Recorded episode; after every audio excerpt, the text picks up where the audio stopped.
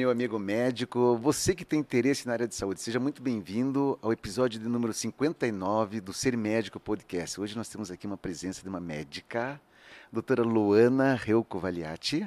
Falei certo? Certíssima. Isso. Ela atua na área de gastrofuncional e na área de prevenção.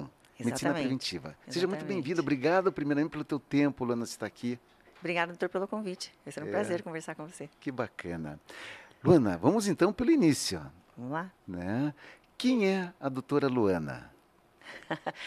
Bom, é, falando da parte médica, né? Parte Isso, médica, por minha, favor. minha formação, você veja, é, eu vejo tanta gente com dúvidas, com dilemas, o que, que eu vou fazer? Para mim, medicina veio.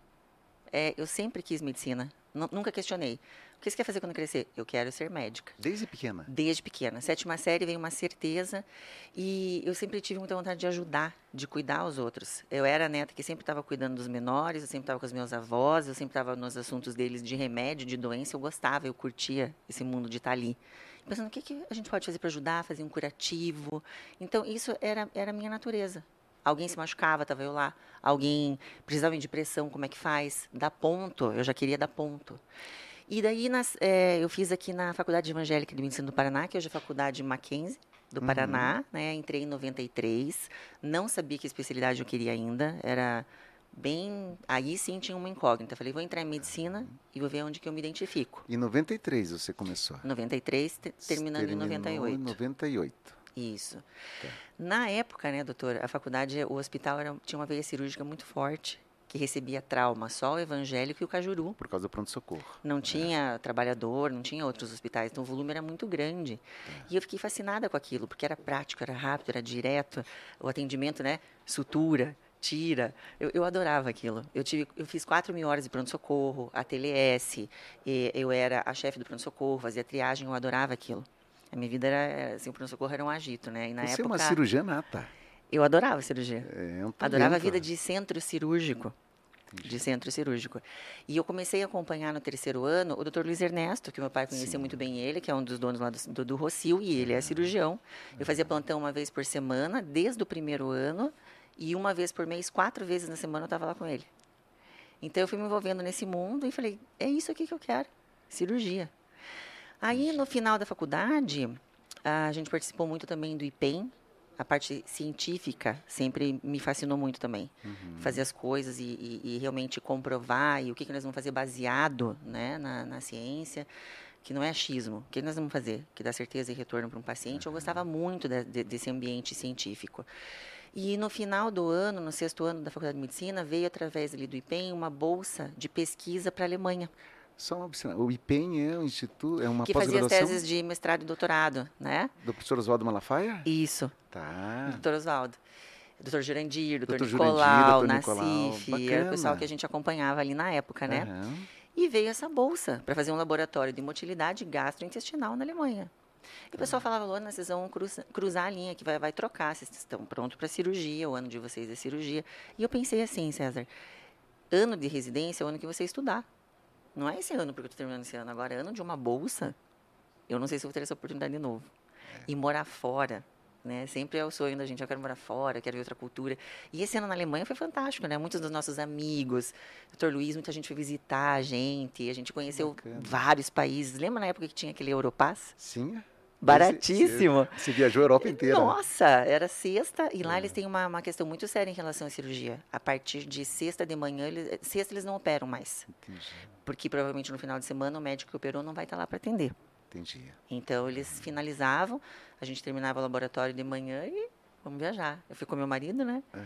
Que meu marido eu conheci já na primeira semana da faculdade de medicina, no terceiro a gente casou. É médico também. Médico da minha turma. É. E daí a gente voltou, passamos lá esse ano, também escrevemos trabalho, lá foi uma oportunidade que a gente teve nas para as revistas europeias, a revista americana. Foi um ano de grande crescimento assim para a gente, porque você sai da faculdade, né, e vai para um mundo desse, onde a gente É tinha deslumbrante, é né? deslumbrante É. e é até muito estimulador, né? É um estímulo, né? Como é que o europeu está pensando? Sim. E daí nós a, a, a- a pegametria, a manometria, lá eles já faziam mais de 10 anos, estava entrando aqui no Brasil. Que, olha, que oportunidade grande, hein? Super. Foi fantástico, a gente é eternamente assim, da- agradecido. Porque quando a gente estava aqui no IPEM acompanhando o ramo Aham. cirúrgico, veio o pessoal da Alemanha, que o Dr. Uli, não sei se o senhor vai lembrar, Não, Dietz, isso eu não lembro. ele era alemão, ele fazia parte, ele trouxe os alemães para fazer pesquisa aqui também. Tá. A gente acabou se conhecendo, eles ofereceram essa bolsa para o IPEM, e daí o IPEM falou, acho que esse, esse pessoal pode representar a gente lá, e daí e passaram essa bolsa para gente. E você ficou quanto tempo na Um Alemanha? ano. Um ano.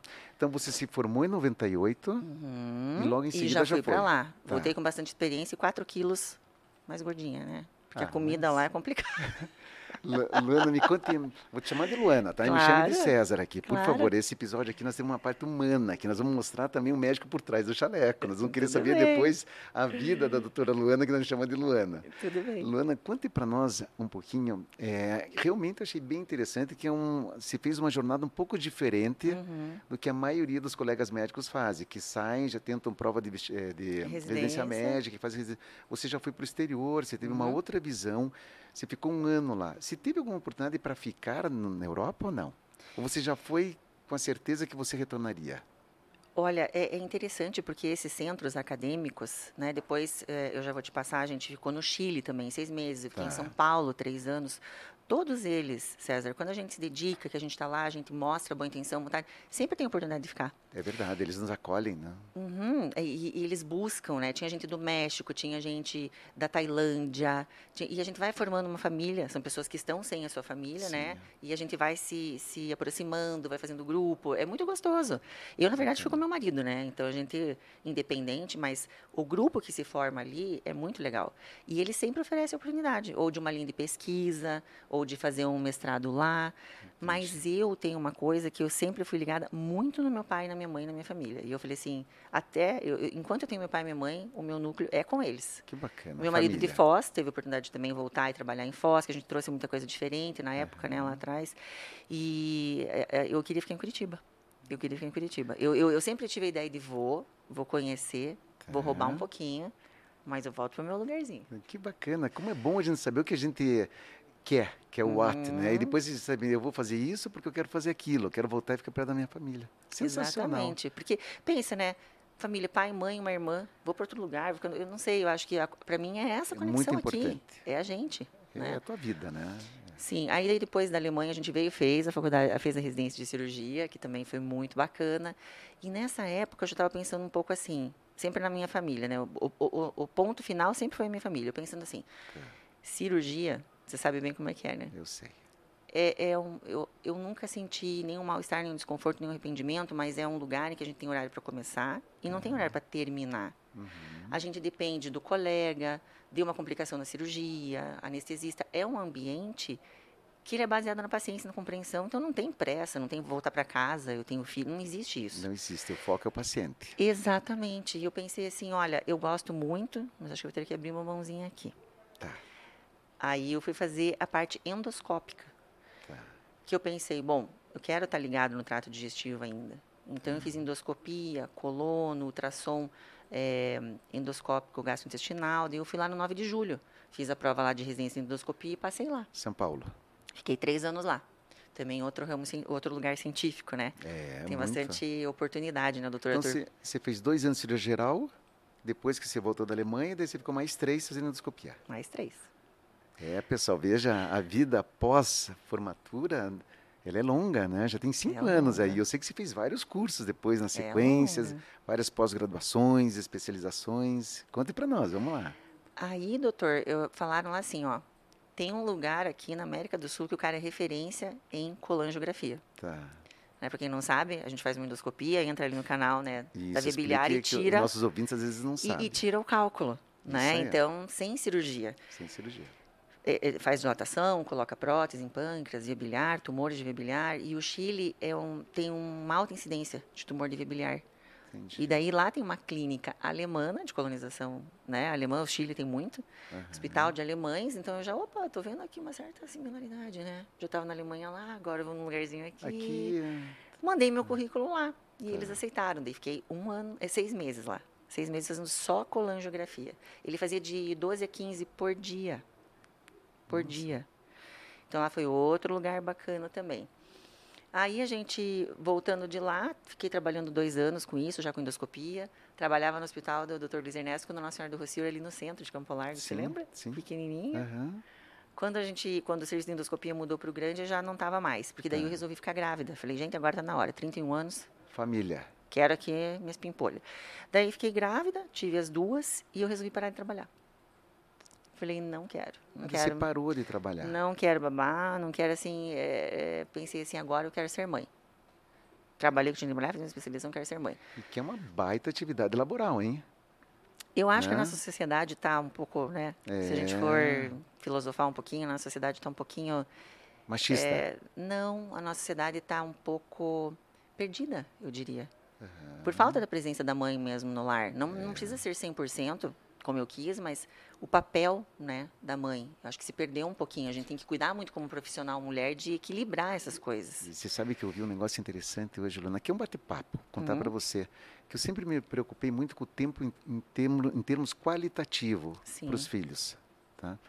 Só que hoje eu escutei algo diferente. Pela primeira vez eu vi alguém falar assim, que os filhos eles esperam a presença além da qualidade. Então a Uhum. parte quantitativa do tempo dá uma sensação de proteção para as crianças. Uhum. Porque elas sabem que ao- no quarto ao lado, na sala, no ambiente que ela está, ela se sente protegida só pelo fato de estar um pai, uma mãe. Sim. Eu achei sensacional, nunca tinha pensado nisso. E nós médicos, às vezes nós Linda pecamos nisso. de raciocínio. E assim, né, César? Às vezes você está dando o teu tempo, ah, eu tenho um tempo que vai ser de qualidade. Mas é aquele tempo que o teu é- filho quer? Exato, e essa qualidade às vezes é uma percepção nossa. Sim. Não é uma percepção que de repente a criança ela vai ter ou é que realmente ela precisa, ela quer ter uma quantidade de tempo também. Sim. Né? Então não, é pai, eu não queria você vendo televisão comigo. Eu queria você lá na escola, no jogo de futebol. É isso aí. Então você tem que estar disponível para isso. É, eu acho que a gente tem que ter um equilíbrio, né? A, a mulher pode trabalhar fora, mas a gente tem que, quando a gente resolve ser mãe, a gente tem que mudar um pouquinho de prioridade.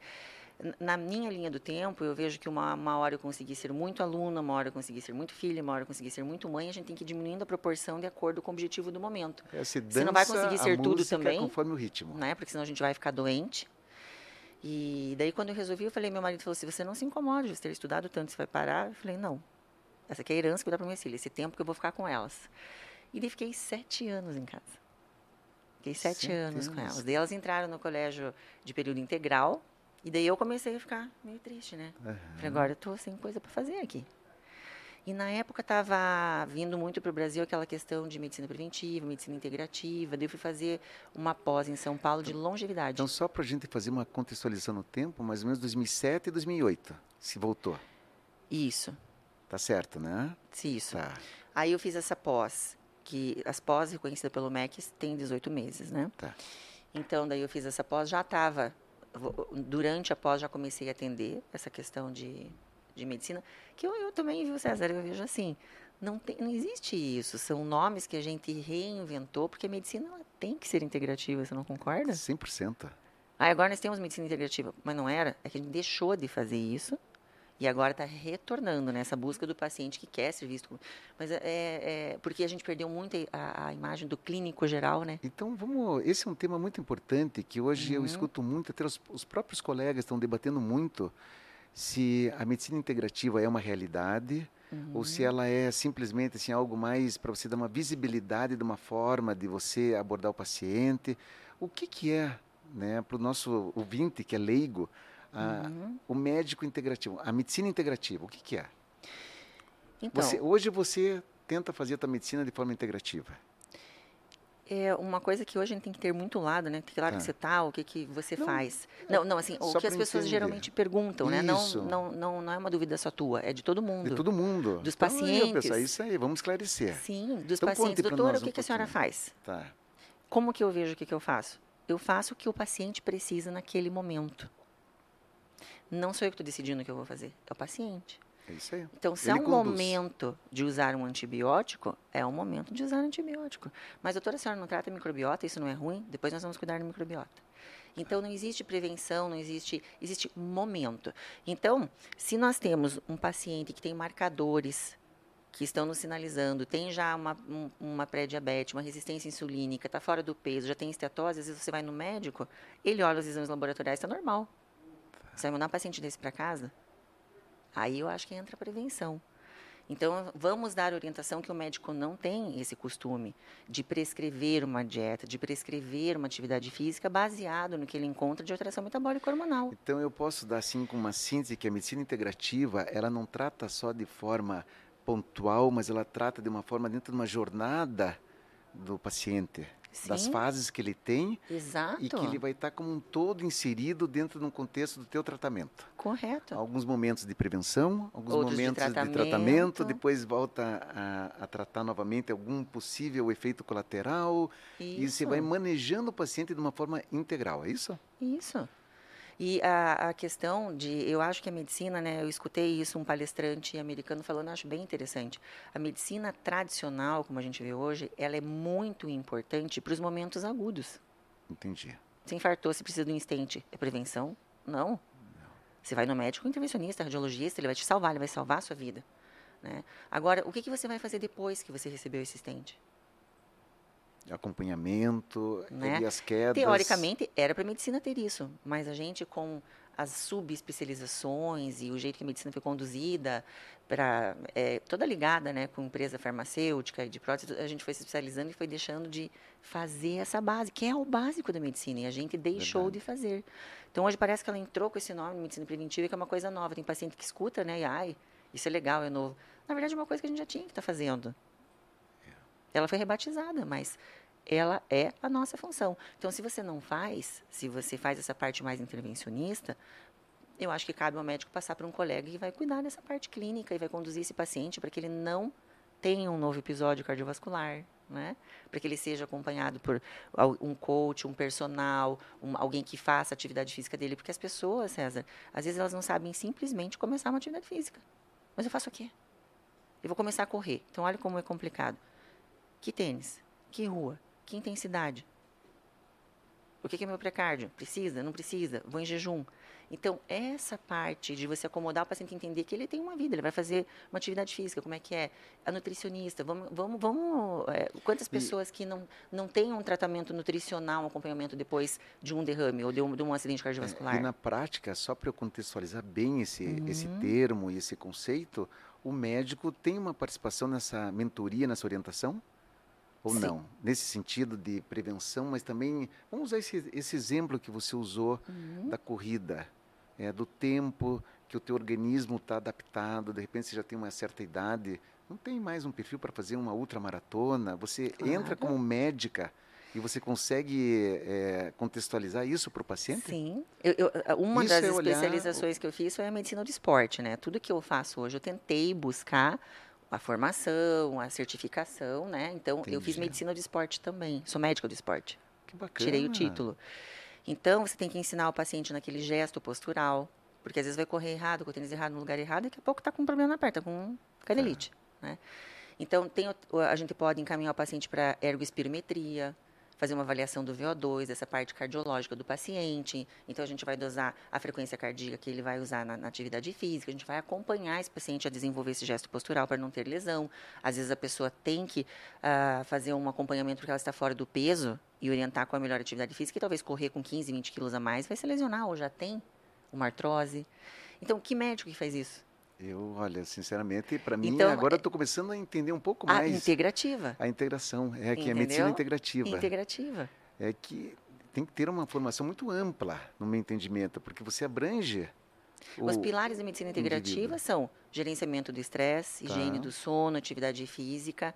E daí eu gostei, e alimentação. terei nessa parte, pela questão gastrointestinal, que hoje a gente sabe que o intestino meu querido intestino, ele é a chave para nossa saúde Você também, tem todos né? os pilares, os quatro pilares, né?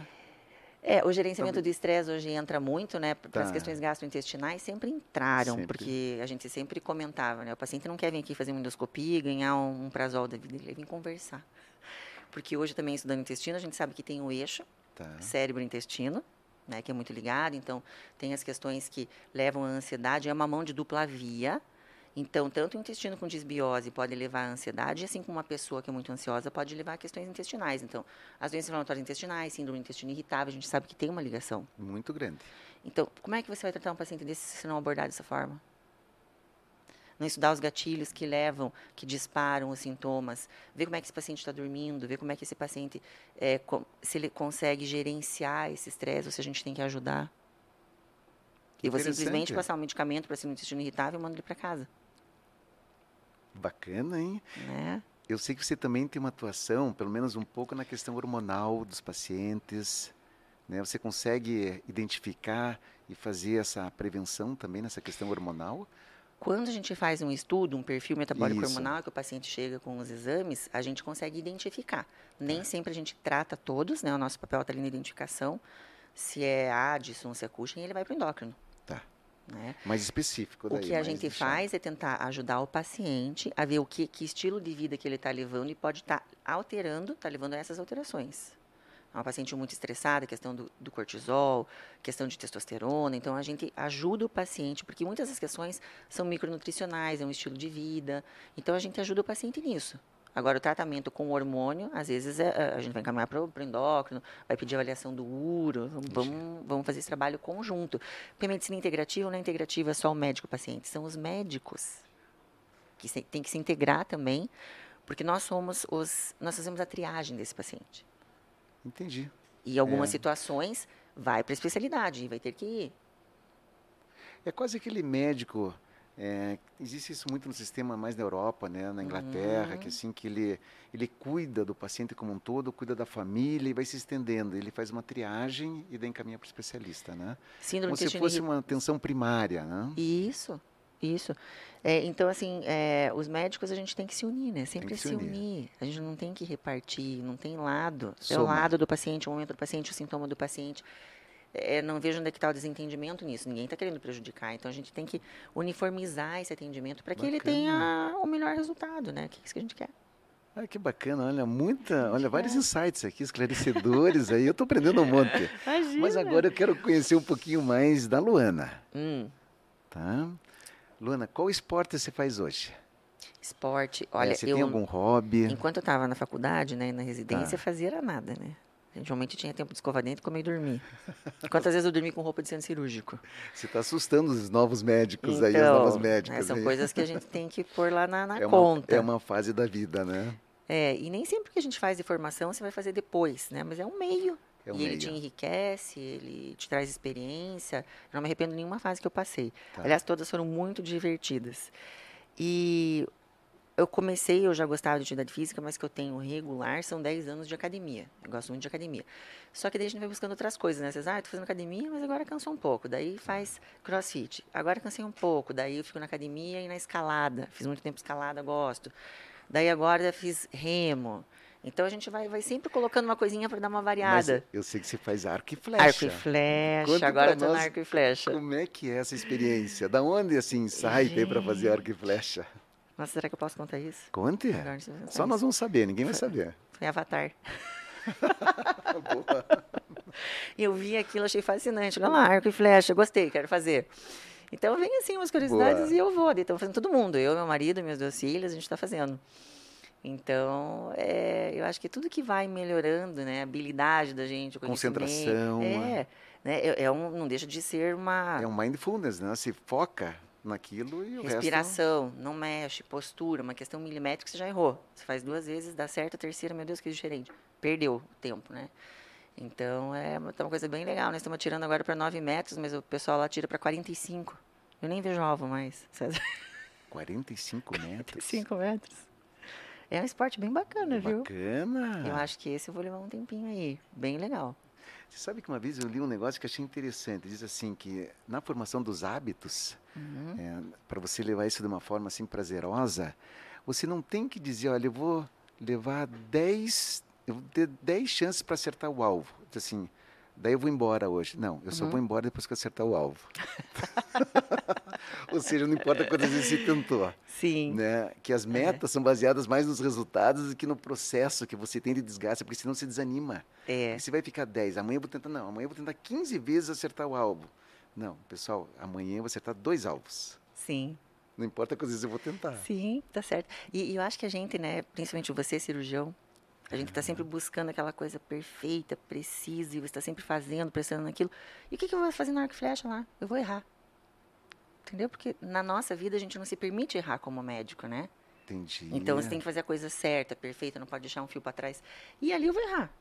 Eu vou errar, eu quero errar, eu quero fazer uma eu quero fazer qualquer coisa que menos ai, seja perfeita, seja específica. Nossa, você seja... me deu um insight que bacana, Luana, porque É? eu faço uma coisa certa, eu acho muito bem feita na minha vida, que é operar. Porque eu erro um monte e agora eu tenho uma justificativa. Pessoal, deixa eu fazer alguma coisa E eu errada. acho que até inconscientemente a gente busca. Você sabe que eu, Eu, vou ali que fazer é uma coisa que eu não sei, entendeu? Ninguém vai me julgar. Eu vou fazer isso É. daqui. Porque você nu- nunca jogou? Não, não sei nem pegar nesse arco. Sabe, às vezes eu vou colocar ideia. uma mesa, vou ajudar minha esposa. Uhum. Você acredita, eu não consigo colocar uma mesa de jantar? Hum. Eu sempre troco o garfo com a colher e diz assim, né, desculpa, né, errei. Né? Talvez Sim. inconscientemente a gente Isso. provoca esses erros para tentar compensar o que a gente tenta fazer tão certo. Né? É, Por que não vem isso pra você? É, você vai lá cortar um fio, puxa, cortei errado um fio. Puxa, agora cortei errado uma artéria.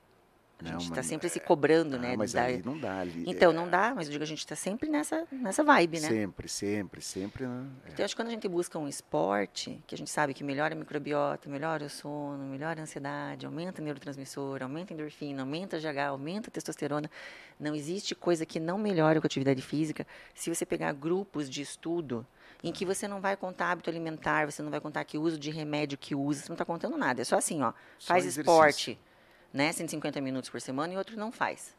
A mortalidade no grupo que faz é menor. Ponto. Ponto, não se discute, né? Não tem. Então, assim, é- essa é uma questão que a gente não.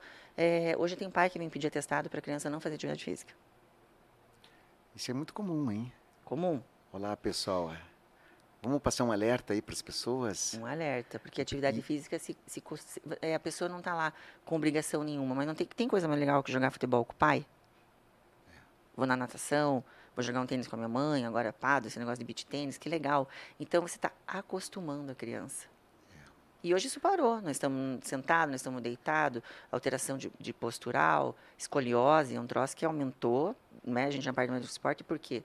Falta de tonicidade, falta de movimento. Eu lembro que eu morava ali na Pit Carneiro, no fundo do campo do Atlético.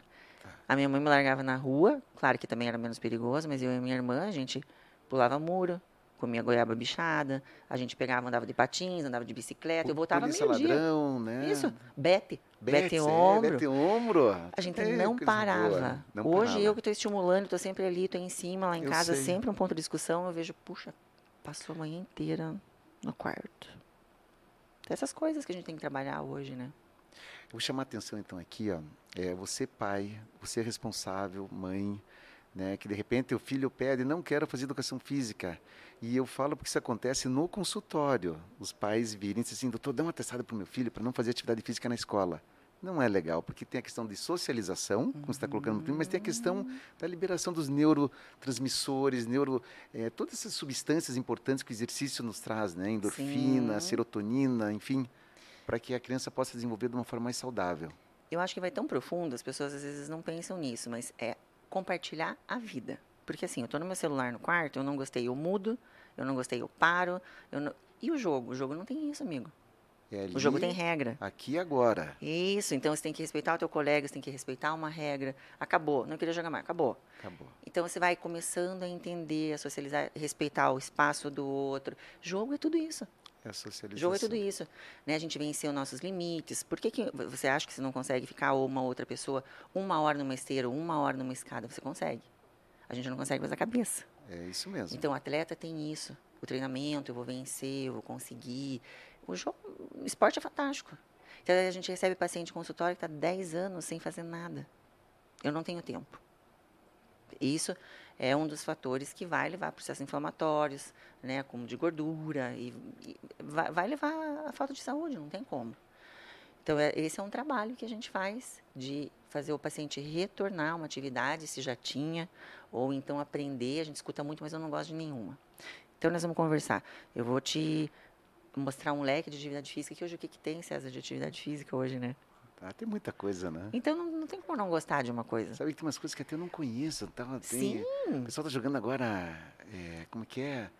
É, voleibol, é, é tênis, é tênis beach, não? Como é que é? Beach tênis. Beach tênis. Tal de pado. Pado. Tem um monte de coisa Também vou bacana, escutar. não tem desculpa. Nossa, olha, tem esgrima, tem luta. Esgrima, tem arco e Muay flecha. Tem, tem tal de arco e flecha aí jogando. Pra você ter noção, lá tem estrelinha, faca e machado que joga. A mira. Sério? É, tem, tem profissional nisso. Então, assim, qualquer coisa que te tire do quarto, que faça você se movimentar, e a gente tem um comportamento sedentário, né? Não adianta bacana. você fazer uma hora de academia e o dia resto do dia inteiro jogado no sofá. Não, Isso é comportamento sedentário. Ah, mas você faz uma atividade física numa hora. Não contou muito. Nós vamos, né? Levanta, pega o controle remoto, vai lá buscar compra no carro. Movimento. Sobe de escada. Movimento. É a movimentação. Então, tudo isso a gente perdeu, não perdeu? Muito. E a tendência é perder cada vez mais, né, Luana? Exatamente. Então, a nossa preocupação é em relação a isso. Cálculo invibiliar, meu marido pegou esses dias lá no Nossa Senhora do Rocinho, um menino de 14 anos, obeso. Olha onde vão parar nossas crianças. 14 anos com cálculo biliar. Do Clitese. Olha, né? para quem não sabe, o cálculo biliar é aqueles cálculos que formam colesterol, que é um dos tipos na vesícula biliar. Isso, doutora? Uhum. Isso. Né?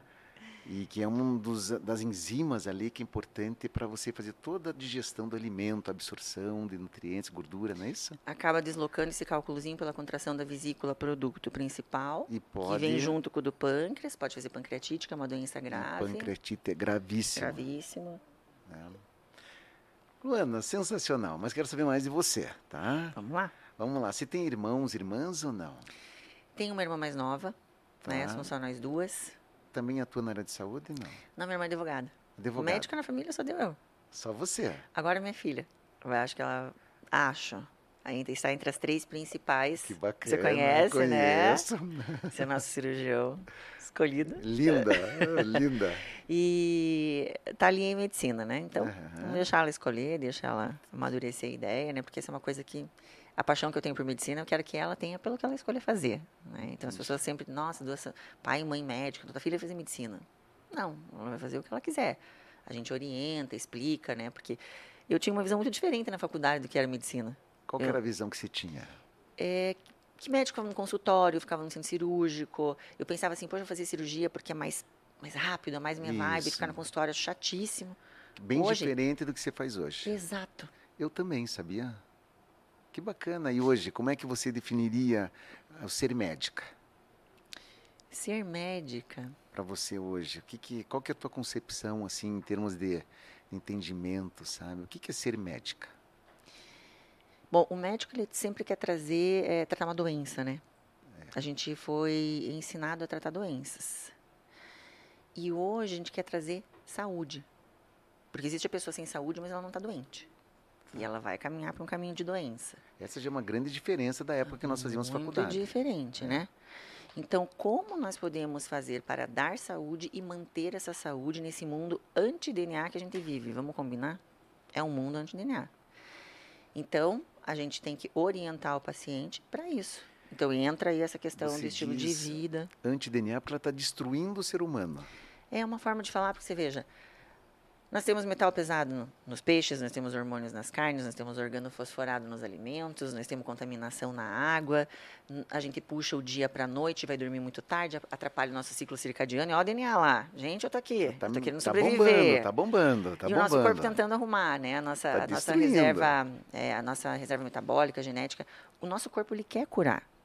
Nosso corpo ele quer curar. Só está sendo bombardeado. Vai bombardeado, bombardeia ali, bombardeia aqui. Tá. Depende do que você, do histórico que você tem na tua família, da tua genética, do, teu- do teu metabolismo. Algumas pessoas conseguem levar mais tempo sem uma doença, outras pessoas daí já têm mais precoce, alguma sinalização de doença. Então, é, essa questão do mundo hoje é isso. Né? Muito estresse, muito trabalho, as pessoas acabam pegando mais coisas do que realmente dão conta, ou é pressão da família, ou dele mesmo, da sociedade. Então, eu vejo hoje, né, eu puxo assim o meu avô. Acordava cedo, acordava seis horas, ia para a fábrica, seis horas estava em casa, não tem celular, acabou. Estou com a família.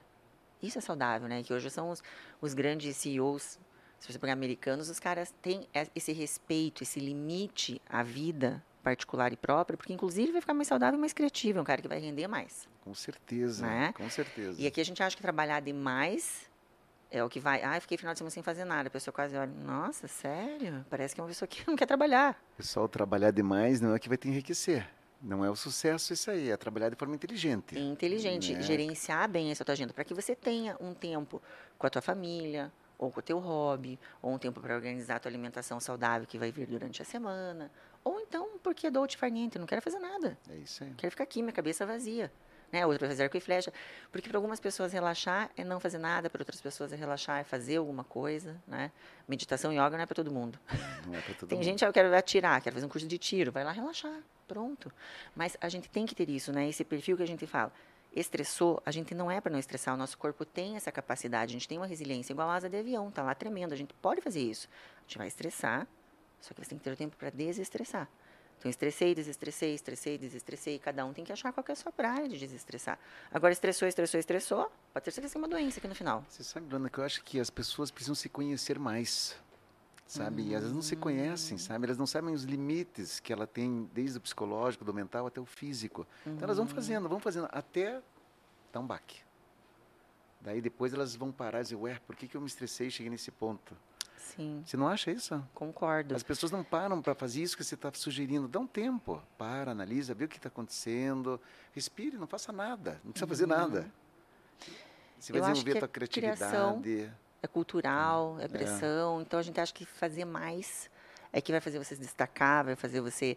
Tem uma história de um, de um, um cara que trabalha na, na, era diretor lá em Nova York, e ele falava que estava quase se aposentando e ele tinha medo de dizer não para algumas coisas. Era tudo sim. E ele foi ficando doente, doente. Então, assim, ah, isso eu pego, isso eu faço, isso não sei o quê. Iam falar com ele, era o cara do sim. Né? Uhum. E ele falou: ah, já que eu estava me aposentando, começar a selecionar uns trabalhos aqui. Ele começou a falar não para algumas coisas, que ele achou que não precisava ele fazer, ou ele delegava, ou não era importante. Ele falou que ele recuperou a saúde dele. Ele ficou famoso lá. Ele falou, nossa, o cara. Por quê? Porque ele teve tempo para investir no que era realmente importante. Isso é uma inteligência emocional, experiência profissional. De você fazer essa seleção, né? No começo a gente não consegue. Um dia eu estava lá no pronto-socorro, a gente não consegue fazer isso. Mas isso depois, você tem que ter essa visão para no futuro começar a selecionar e ele ficou mais, acho que uns cinco anos depois da aposentadoria, que ele poderia ter se aposentado trabalhando, porque ele começou a trabalhar com prazer. Ele sentiu que o trabalho não era um ralo energético, ele ia lá, ele rendia, ele produzia, ele era criativo. E ele foi pegando um, um visual diferente do pessoal. Ó, ele, sabe, queriam falar com ele pelas ideias que ele tinha, né? Então, é esse livro, né, que Você se chama... lembra o nome do livro? Virada de Jogo.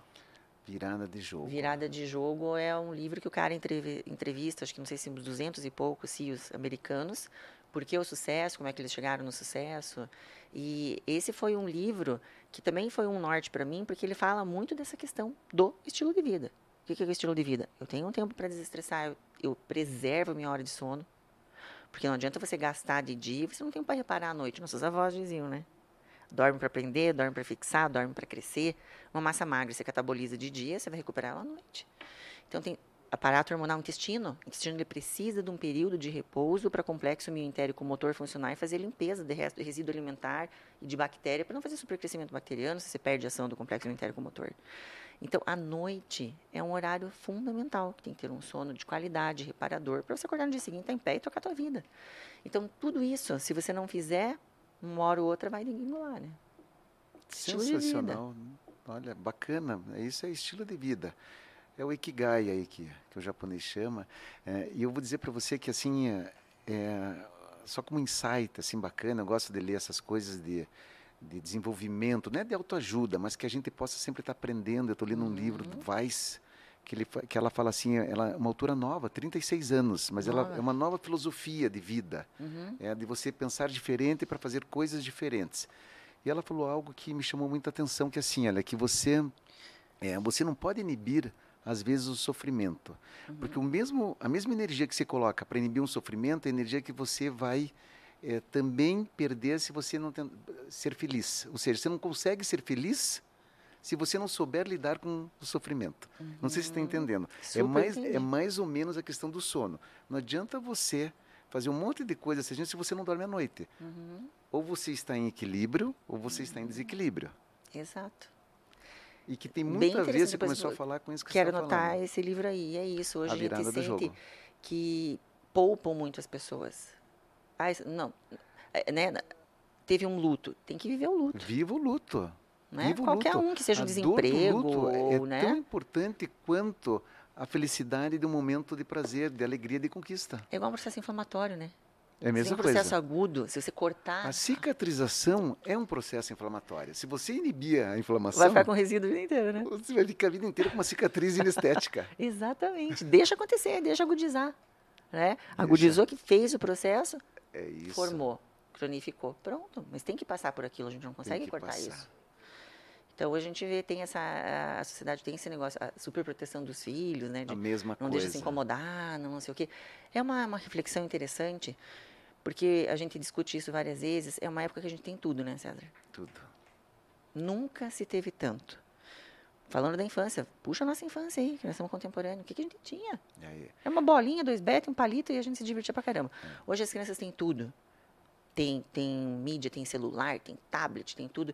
E é uma época. Aqui a gente não tem muito esse número. Nos Estados Unidos a gente tem. De cada cinco crianças, já calculam que uma tem doença mental. Eu não sabia o que era ansiedade de criança. Aí tem ansiosa. A gente atende criança de 14 anos. A doutora, eu tô ansioso.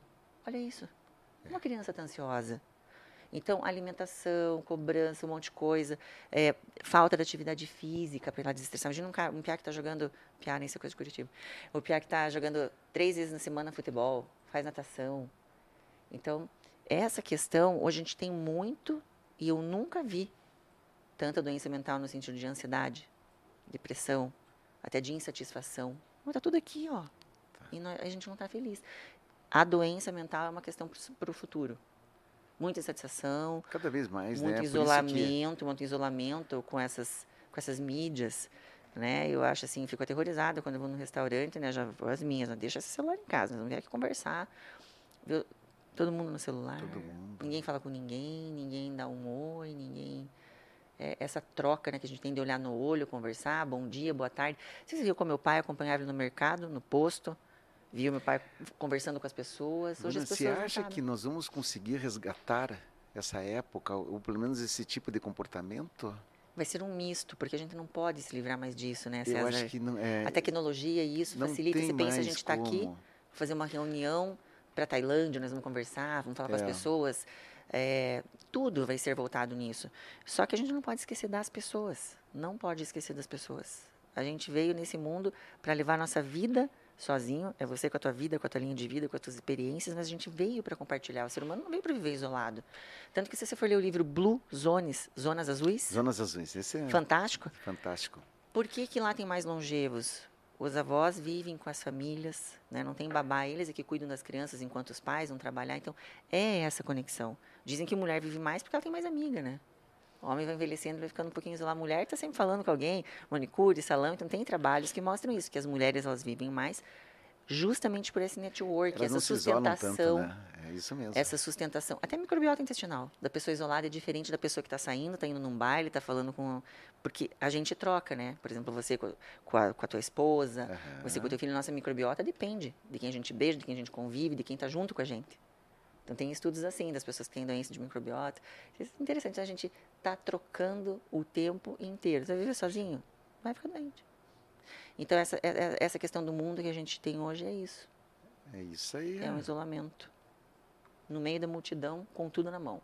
Que maravilha, isso aí, sensacional. Luana, me conta uma coisinha aqui. Você me Hum. indicou um livro, tá? Dois livros você indicou, com vários insights. Você tem algum. Você gosta de filme? Vejo bastante filme, não gosto de série, esse negócio de. Eu não sou Tá. muito acompanhar, sabe? Você lembra de algum filme que tenha te chamado a atenção? Ai, eu gostei muito. Nós queremos conhecer um pouquinho mais da Luana. do Sonho de Liberdade, Sonho de Liberdade. Tá. gostei muito. Esse daqui falaram que era pra eu não falar, mas eu vou falar, porque foi uma coisa que me marcou, sabe? Se ele falar, mãe, não fala isso. Ela te, Matrix. ela te policia, Vamos falar de que assim? Não não foi um filme legal pra caramba. Pra mim foi um Muito. divisor de água. É, você sabe que marcou, gente- marcou uma geração, uma mudança. A nossa, de, não é, marcou? Muito. Nossa, eu lembro quando fui no cinema, eu olhei aquilo e falei. É, o que que é isso aqui? Um filme que As, impactou. as coisas mudaram. impactou. né? Hoje eu fui- mostrar para ela, assisti com ela esses dias. Nossa, mãe, olha que feitinho Michuruca, dá para ver ele. Claro que hoje, né? hoje, Hoje, já não sim. é, né? Você vê um filme, como eu citei, o Avatar, você vê outros filmes, isso daí é outra coisa, né? Questão toda de tecnologia que eles usam. Mas na nossa época eu achei que foi um filme legal, não pela história. Pontes do Rio Madison, que é, achei fantástico, o Clint Eastwood Isso. que é a fotografia é lindo. Então, assim, eu, eu na verdade, Mas eu vejo filme, curte. mas vejo muito pouco. Tá. Pra mim, assim, quando eu tô em casa, eu quero fazer alguma coisa com alguém. Né? Eu quero sair, quero passear com o cachorro, quero andar de bicicleta, eu quero, eu quero coisa com alguém.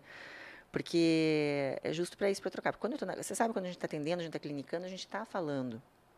Mas do problema do outro, da situação do outro, da queixa do outro. E quando eu estou em casa, eu quero eu. Falar das minhas queixas, trocar das minhas ideias. Então, ver filme é uma coisa que eu me sinto meio solitária, assim, vendo filme. Entendi.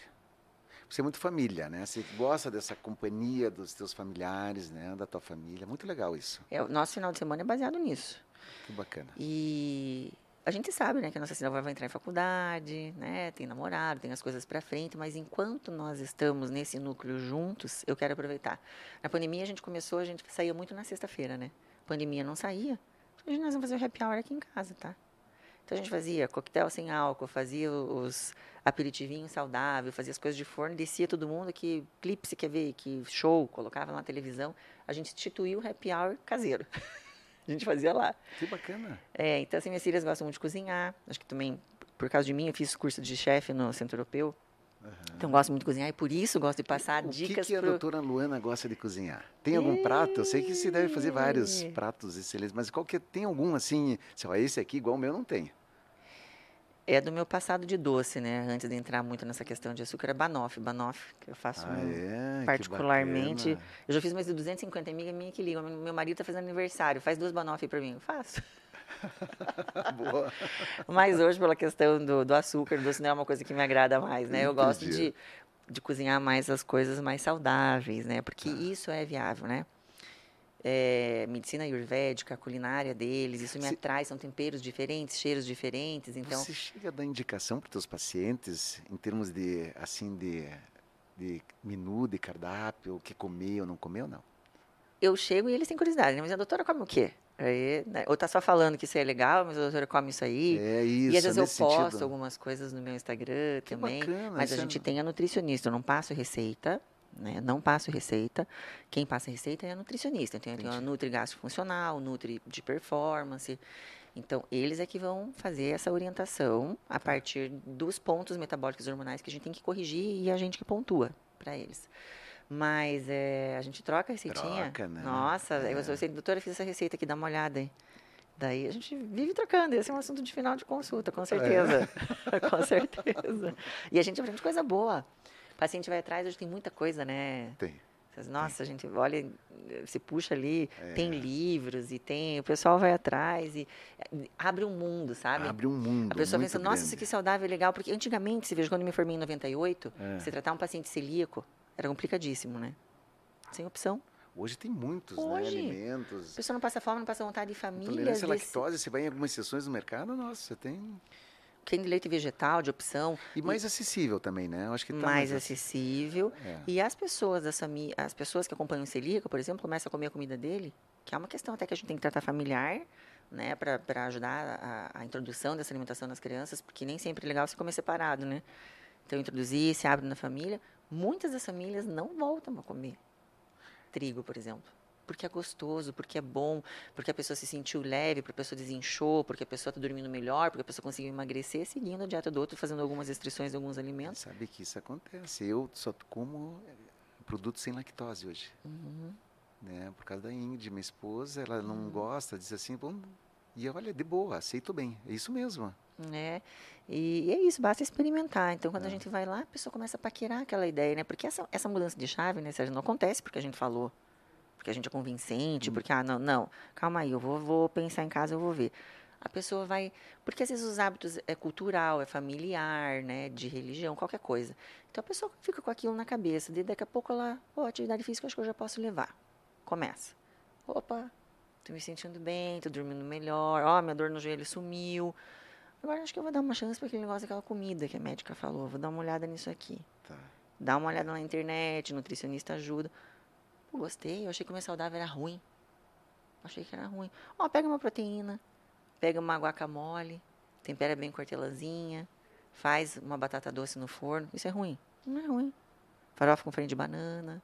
É bom. É ótimo. São pequenas trocas que a gente vai fazendo e a pessoa começa a adaptar ela, ela, ela vai. Quando ela volta na segunda consulta, ela está me trazendo um monte de informação.